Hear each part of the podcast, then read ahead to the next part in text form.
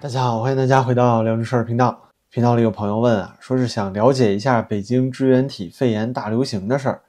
正好呢，趁着我现在还在北京，就跟大家聊聊呢这场北京的冬季大流感。之所以说是大流感啊，是因为我身边的人主要症状都是和流感相似的，是以发烧和咳嗽为主。像是肺部出现阴影啊，有肺炎的呢也有，但是很少，基本上啊都是需要住院持续打抗生素，但是呢也是可以好。北京市疾控中心啊前两天说，北京的感染者已经不是以支原体为主了，而是甲型流感病毒、腺病毒和呼吸道合胞病毒。那支原体呢，其实并不算是什么病毒，它是一种啊比细菌小、比病毒略大的一种微生物，也是通过空气之中的飞沫传播。那抵抗力比较弱的话，如果在感染的时候呢，就会出现这种流感甚至是肺炎的症状。这也是为什么这次国内的大流行都是以孩子们为主，而且呢，他们也比较容易出现类似于啊肺炎啊，或者是支气管炎啊这样的症状。当然了，今年冬天啊正在流行的肯定也还有新冠，只不过呢，疾控中心啊不提罢了。比如说我朋友圈里啊，最近经常能看到有些人发检测盒的照片，说自己呢又阳性。不过这次流行的这些病毒啊、微生物这些的，其实都不太重要，因为呢，除了新冠之外啊，剩下的都是咱们人类的老朋友了。每年冬季啊都会流行起来，区别呢不过就是传播的范围，有的年份大，有的时候少吧。但是今年的情况啊，确实比往年严重不少。跟大家汇报一下我身边的情况，我们一家呢到目前为止还没事儿。我前些天啊有些咳嗽、喉咙痛，但现在已经好多了。问了一圈亲戚和朋友，发现呢发烧的是真不少，占了至少三分之一吧。尤其是孩子在上学的，很多学校啊，因为班级里发烧的学生太多，都超过一半了，所以呢，这个班级啊，甚至整个学校都有停课的情况。这一点呢，您在新闻里可能看不到，但实实在在啊，是北京正在发生的事情。我也和外地的朋友了解了，现在呢，整个中国北方，尤其是河北啊，包括北京、天津、山东、东北。都在大面积的、非常普遍的爆发甲型流感，还有那些其他的什么病毒，其中呢，当然也伴随着新冠和支原体肺炎。如果您现在啊去微博、小红书上随便查一查，也能看到各种关于各地的儿童医院爆满的照片、视频，甚至是官方直接的新闻报道。比如说啊，北京儿童医院就是人满为患，而且呢，感染者数量还在急剧的增加。根据官媒啊吉木新闻对于北京各大医院的采访。北京目前的医学界专家基本都认为，现在传染的速度还是在爬升的阶段，至少还要到十二月底或者一月份才能出现拐点。于是啊，也是毫无意外的，北京各大医院现在儿科急诊都是不堪重负了。官方报道里都说啊，平均等待时间要六到十个小时，很多医院呢挂号都到一千、一千六以上。可以想象啊，等到了十二月份，必然还会出现今年年初躺平式开放时的那种医疗挤兑。所以呢，墙内的朋友们，现在还有一个月不到的时间，还是做好准备为妙啊！退烧药什么的都准备好，去公共场所啊，还是戴个口罩吧。最近在北京呢，也在我身边的很多朋友中啊，有一种说法非常有意思。大家看到了现在这种严重的流感大爆发，普遍都对政府产生了不满，质疑说呀，这明明大流行，现在都这么严重了，是吧？那政府啊，还不给学校停课，不发行政令，让大家在公众场所都戴口罩。那不是说好了生命至上，人民至上吗？这政府什么都不干呢？这二十大登基坐垫了是吧？老百姓的命就不值钱了？这些想法呀，多少有些搞笑了，是不是呢，朋友们？疫情三年啊，被中国铁拳都给干服了。您看，这些人都有点斯德哥尔摩综合症。这次流行的流感和少量的支原体肺炎，确实呢范围很大，但肯定啊不算致命，杀伤力呢感觉也比不了当初的 Delta，也就是和奥密克戎差不多的级别吧。无奈呢，现在政府啊并不去认真的做调查，所以咱们也看不到相关的数据。而且啊，咱中国人在这温室里面当了三年小花朵了，就好像没接触过地球病毒的外星人一样，好像呢这流感都变成了新型传染病。尤其是在小粉红群体里啊，疫情三年呢，洗脑都给洗魔上了，见着传染病啊，腿肚子就哆嗦啊，哭着喊着想要动态清零。对于这一点，咱只能说，大家还是放下助人情节，尊重他人命运吧。也是真难得呀！这帮脑子不灵光的人还能想起来啊，质疑一下政府。不过呢，要只聊这些内容，那就有点太肤浅了。咱说点真正让人忧心的事儿吧。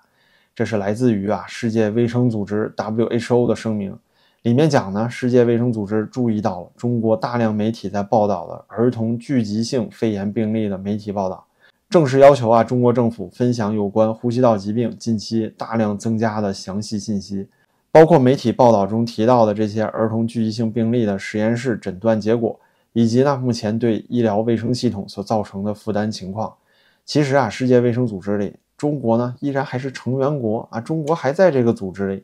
那每一个成员国呀，都有世卫组织的观察员和相应的研究机构常年驻扎。过往啊，如果有这种值得担忧的大流行病，基本啊都是官员通过他们自己的渠道直接和中国疾控中心对接就好了，那完全没必要公开发声明啊。这种声明呢，一旦发出来，肯定是有点不好看的吧？这不就是在故意点中国吗？意思啊，就是你注意点吧，你这儿啊又出事儿了。这次有什么隐情，可别瞒着啊！之前呢，北京非典加上武汉新冠，您这儿啊都瞒报两回了。这要再出什么事儿啊，世界上其他国家你也看好了，哎，别怪我世卫组织，我这丑话都说在前面了，是吧？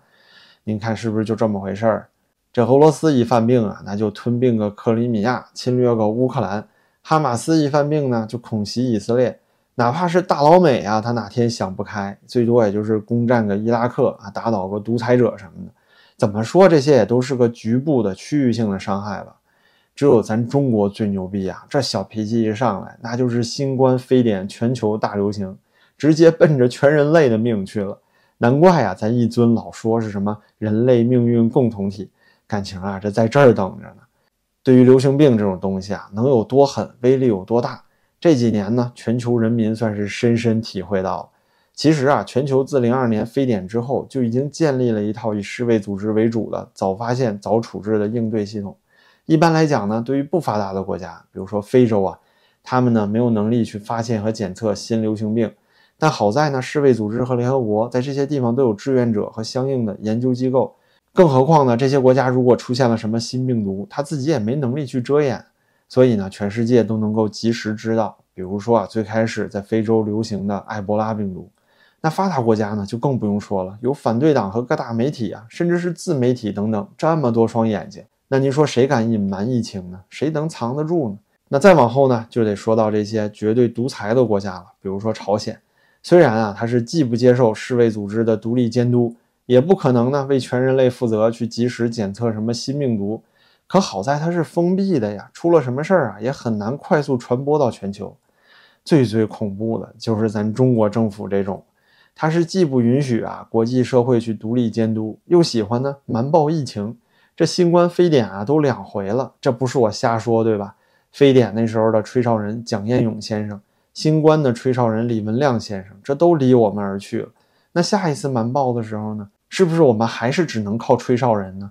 而且啊，偏偏中国又是深度和世界融合，中国移民遍天下，那么这个瞒报的病毒啊，哪怕就算只晚一个小时被世界发现，可能就已经来不及了。这也是为什么这次世卫组织放弃了直接和中国对话，反而是呢选择当着全世界的面来发表声明。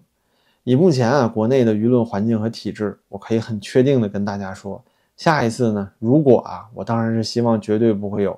但是如果再有一次新的病毒最先在中国爆发，那么必然呢还是会瞒报。武汉发生的事情呢，一定还会呢原模原样的再来一遍。我相信啊，世界上这些发达国家肯定也是这么想。所以呢，能不能拦得住，就得看他们现在啊是不是学会做好准备了。最后呢，咱也得说说这次的北京大流感到底怎么回事儿。用个免疫学上的词汇啊，其实叫做免疫差距。中国呢，经历了三年的动态清零，这期间啊，封城、封小区、抓密接，大部分人都处于相对社交隔离的状态，这自然呢就避免了一年甚至两年的季节性流行病。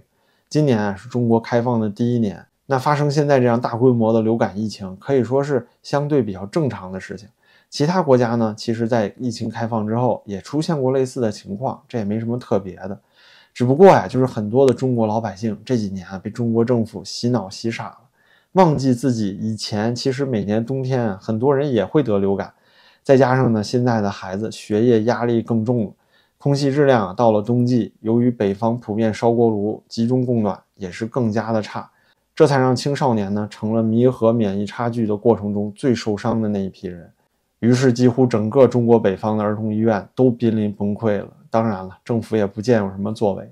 所以啊，我还真想再问问，当初疫情动态清零到第三年，还认为政府的做法是人民至上、生命至上的人，但你是不是该醒醒了？从一开始啊，武汉抓捕吹哨人，到层层加码、一刀切的变态清零，再到最后的躺平式放开，您觉得咱中华人民共和国人民政府啊，真的把人民当回事儿了吗？那好吧，今天呢就啰嗦这么多。最近呢准备的事儿有点多。所以呢，更新不太及时，和频道里的朋友们道歉了。也欢迎新来的朋友们啊，如果您喜欢这期视频，别忘了点击订阅。您的支持呢，对我也十分重要。感谢您的点赞、评论和转发。那咱们就下期再见了，大家都要保重啊。